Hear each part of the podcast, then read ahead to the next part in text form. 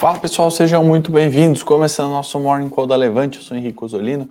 Seja muito bem-vindo, você ao vivo, você que vê a gravação sempre. Vamos dar um bom dia aqui para Eduardo, Mandinha, o Fábio, outros aí que estão chegando, Maurício, Hamilton, Bruno. Sejam muito bem-vindos, pessoal. Bom, vamos lá. É, antes, já vou compartilhar a tela só para a gente não perder muito tempo. Vamos olhar aqui como é que estão as bolsas pelo mundo no ano, né? Aqui, última coluninha, vocês já sabem uh, o ano, né? Year to date, Dow Jones caindo 14%, S&P 19%, praticamente tudo no vermelho, né? Nasdaq, Bolsa de Tecnologia, caindo 28% até aqui, né? O Ibovespa, que está aqui em verdinho, né? Do lado esquerdo, mas caindo também, né? 6,25% no ano, praticamente muito próximo daquele da queda, né? Que fechou o semestre, né, naquele momento 5,99%.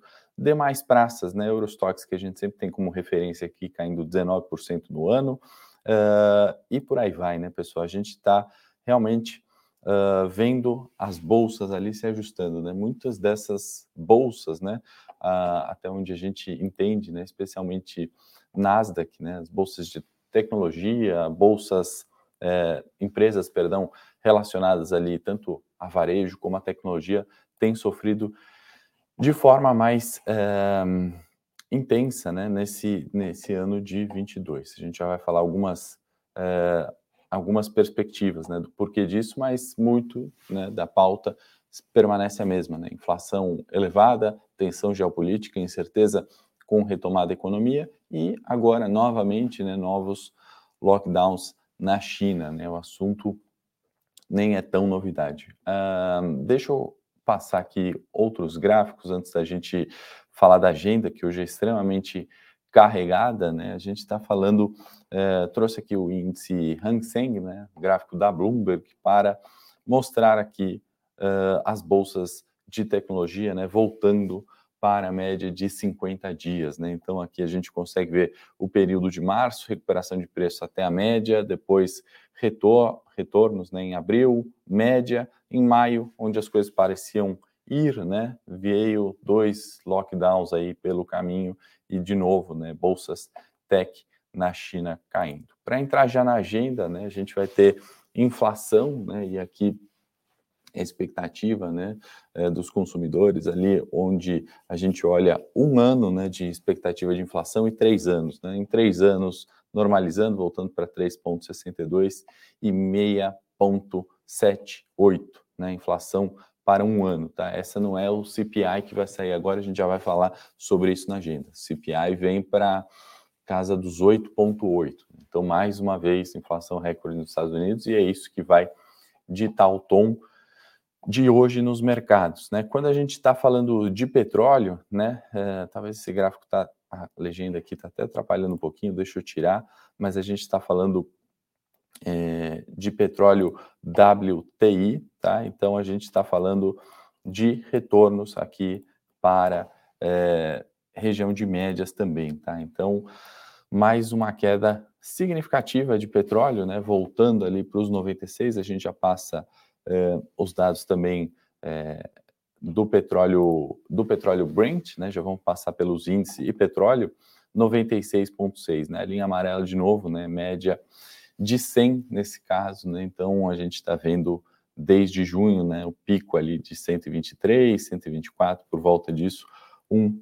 uma tendência de baixa no curto prazo. A questão aqui é entender se isso vai ser um suporte, né? Para retomar subidas ou se estamos vendo, né? De fato é, declínio nos preços do petróleo. Né? Tivemos máximas em junho, tivemos máximas em março, né? não é a primeira vez que ele cai aqui para a média é, de 100, né? a gente está falando de 96, tivemos né, encontros aqui em dezembro, em janeiro, né, outros pontos onde a gente viu o WTI ali é, recuando, né? que agora é a primeira vez para depois de uma alta muito significativa, né? Então, depois dessa tendência de alta, né, primeira vez de uma queda mais considerável. Já vamos falar aqui de motivos ou do porquê uh, a gente pode estar vendo isso nos preços de petróleo, né? Lembrando, sem esquecer, né, que outro dia a gente trouxe o gráfico da variação, né, de janeiro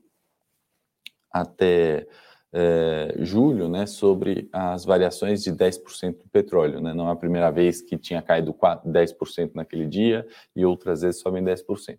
É, é, é normal certa volatilidade no petróleo, ainda mais em tempos como hoje. Né? Então, o petróleo WTI, como a gente viu agora, negociando a 96 dólares o barril, alta de 0,91, o Brent subindo 0,87 aos 100 dólares e 39 o barril. Ontem a gente teve fechamentos negativos, né, tanto no Dow Jones, S&P e Nasdaq, na casa de até 1%, e nesse momento, né, Eurostox cai quase 1%, 0,95% de queda. As bolsas asiáticas, né, fechou em, no terreno positivo, levemente, né, praticamente no 0 a 0, Xangai 0,09%, uh, outras bolsas na China, né, referências ali, Shenzhen é, também no positivo. Índice Nikkei no Japão, 0,54, fechamento positivo, tá? Então, abertura ali negativa na Europa, fechamento é, positivo na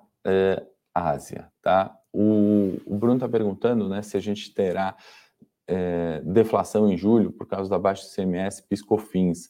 Bruno, eu acho que é, eu acho que isso é o que o mercado quer, é, na verdade, né? expectativa de queda da inflação, de arrefecimento, né, trazendo um pouco mais de tranquilidade, mas eu acho que é muito cedo ainda para a gente ver né, essas medidas de fato impactando na inflação. Né? Pode, de alguma forma, impactar na expectativa, acho que não necessariamente na inflação. Eu acho que se a gente vê a inflação caindo no curto prazo, né, vai ser por um motivo errado, vamos colocar assim, né, pelo motivo de novas, é, de um desempenho ruim da demanda, né, de, de falta de demanda, não pelos motivos ali de é, consumo aquecido e, e, preços caindo. Tá? Então, acho que é, realmente não, não, não é algo que a gente vai ver tão cedo ali para inflação, tá? Acho que isso persiste. Bom, agenda do dia, né, carregada, como a gente falou, né? Então vamos começar por ela, depois de passar os índices aí. É, a gente tem balança comercial na China, né, que teve resultado de 97 bi, né? A expectativa era de 75 bi, né? Então eu acho que isso, arredondando os números aqui, acho que trouxe um viés positivo, apesar dos lockdowns ali, né, tivemos fechamento no terreno positivo. Então, não reflete na Europa, mas pensando ali né, na preocupação recente né, com cobre, queda do cobre, atividade econômica da China e lockdowns, é um dado positivo, né, deveria arrefecer um pouco a preocupação. Tivemos PIB no Reino Unido também vindo maior do que as expectativas. Né, e aqui está um ponto importante, pessoal, a gente, se a gente observar nessas recuperações de PIB, né, revisões é, de PIB, né, algo que pode acontecer, tem acontecido aí por algumas casas, né, o próprio PIB brasileiro, né, a economia revisitou, né, o, o número divulgado, né, e aí a projeção antes de 1,5 para 2022 foi para 2, né, aqui no Brasil. No Reino Unido veio é, resultado de 3,5, né, quando a gente está falando de PIB anual, e expectativa era 2,5 7, tá? Então temos aí é, indicadores de PIB no Reino Unido. Tá? A Alemanha tem aqui é, também IPC saindo, zona do euro, né? Falando de produção industrial. Aqui no Brasil a gente tem vendas no varejo, né? A gente está é, vendo a expectativa do consenso, crescimento ali de 1% acima do, do mês passado, isso na projeção mensal. Na anual, né, a gente está é, um pouco mais cauteloso quanto a vendas no varejo. E aí o grande destaque do dia e principal número da agenda hoje é o CPI nos Estados Unidos, que vem com uma expectativa de 8,8, né? E aí a gente já sobe um ano, né? Seria a maior inflação em 41 anos, tá? Então, de fato, isso é dito ritmo hoje nos mercados, né? A saída do dado, uh, um indicador importante para a gente olhar. Né? Ontem teve IBGA aqui no Brasil, entrando um pouquinho na pauta local, né, que acho que as novidades são mais soluções, na verdade, né? Então veio volume de serviços muito bom, né, subindo 0,9% em maio, é, no mês de abril isso estava na casa de 0,2%, então um crescimento ali significativo, né? E aí eu acho que refletindo sempre a abertura é, de mercado, um, um, nível de emprego ainda saudável, né? Uma redução do desemprego, né? Melhoras ali e propriamente, né? Os estímulos fiscais que de fato têm feito diferença, né? Então, o estímulo fiscal traz a preocupação do teto de gastos, né? Nas contas do governo, o quanto isso pode ser feito ali. Né? Então, se por um lado traz o resultado que é o crescimento do serviço, por outro é, contrata né, um, um, possível problema ali para o longo prazo. Né? E aí outras soluções, né, que a gente chama aqui, LDO de 23 foi é, aprovada, né? A gente teve a, a, as PECs ali dos benefícios caminhando e a revisão de PIB, né? Como eu já falei aqui, é, sobre é, 2022, né? então de 1,5% para 2%. Então, esse cenário local sem grandes novidades, a gente já vai ver gráfico do Ibovespa, dólar e juros, né? só para contextualizar.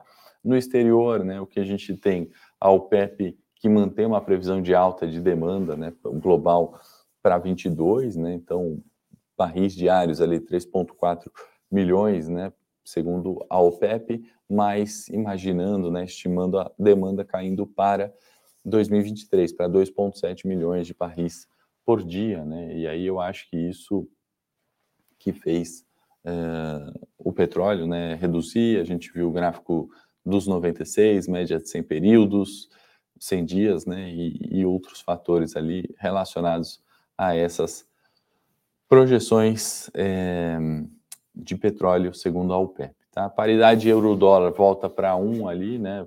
Estamos é, desde 2002, né, que a gente não via essa paridade euro-dólar, né? E cobre, como eu já falei, né, entrando um pouquinho ali no, no em commodities, né, preocupando, né, caindo, né, voltando a cair com as restrições da China, né? Quando a gente fala de cobre, acho que 50% do consumo global vem da China, né? E aí isso certamente o mau humor, né, o viés negativo pode se espalhar pelas, para as outras commodities, uma vez que é, a China é forte consumidor né, de commodities de uma forma geral. Né? que mais a gente tem anotado aqui?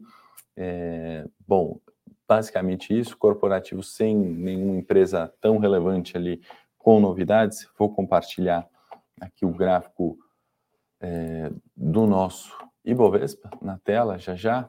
É, deixa eu abrir aqui o Profit Chart e Bovespa aí para a gente olhar, tá bom?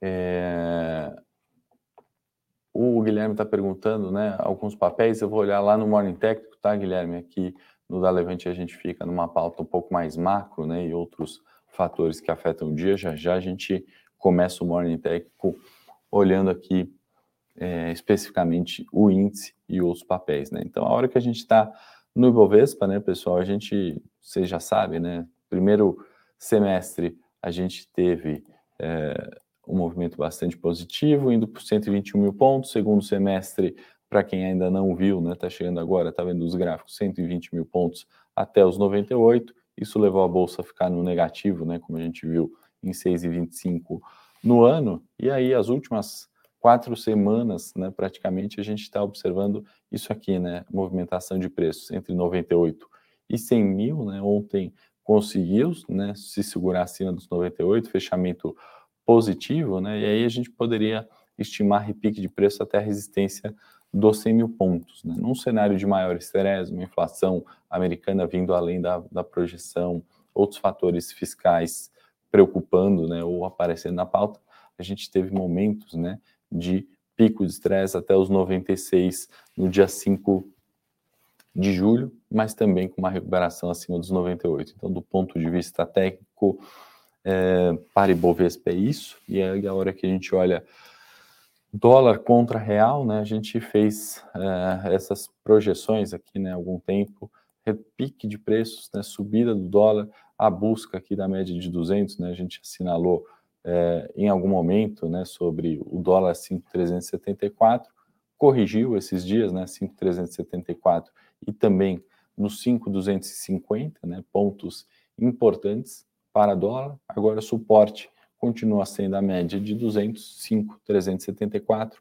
resistência imediata em 5,470, né, acima disso, dólar segue ali rumo aos 6 reais, né, 6 reais era aquela máxima de dezembro, praticamente, né, foi um pouco além, né, no dólar futuro 6 115. Tá? Então, é isso, e isso conversa muito com a curva é, de juros, né? Como eu sempre trago aqui o, o janeiro 25 para a gente olhar, né? De, de um dia a gente viu, né? A busca dos 13,60, 13,15, né? Máxima recente, anteontem e ontem, né? Corrigindo um pouco. Então, assim, 12 é, 12,96 é o suporte imediato para juros, né? E aí juros de fato acelerando dado todo esse cenário é, de incerteza global que a gente está é, passando, tá, pessoal? Bom, nossa pauta hoje do Morning concluída com sucesso. Agradecer a presença, mas antes falar do programa TAP, segunda videoaula no ar agora. Acabou de ser lançada uh, a gente está falando de trades de alta precisão, que a gente chamou assim, uma estratégia dos grandes investidores, de fundos de investimento, de gestores profissionais que têm performado no terreno positivo, com queda da bolsa aqui, né, como a gente falou, 6%, lá fora 20%. É, essa estratégia é a única que alguns gestores utilizam, né, e tem performado no terreno positivo, né? Então aquela história de comprar e ver a ação valorizar, né, nesse ano é, são os fundos né, com pior performance. Aliás, os long only né, são a classe com pior performance nos 12 meses. Né? Então, qualquer fundo, qualquer gestor profissional que fez isso nos últimos 12 meses está perdendo dinheiro na bolsa. Né? Inclusive, no domingo de valor que eu escrevi, não sei se vocês veem aqui da Levante, mas a gente fez um levantamento com mais de 12.053 fundos, né?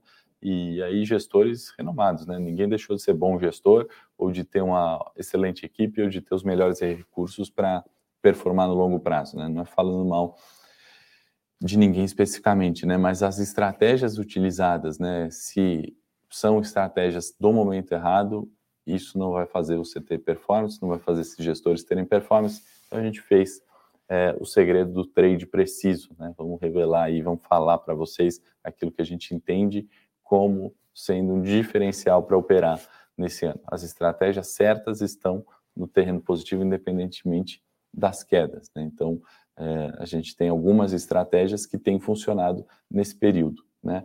É, certamente 95% das pessoas não conhecem é, os trades precisos que a gente chamou nesse programa TAP. São três aulas gratuitas e aí nosso presente, você se inscrevendo, você vai além de ver as aulas, você tem, é, tem alguns presentes aí que eu vou deixar para aqueles que assistirem e se interessarem pela estratégia. Forte abraço. Amanhã o Luiz está aqui. Sexta-feira eu estou de volta, oito e meia da manhã. Obrigado.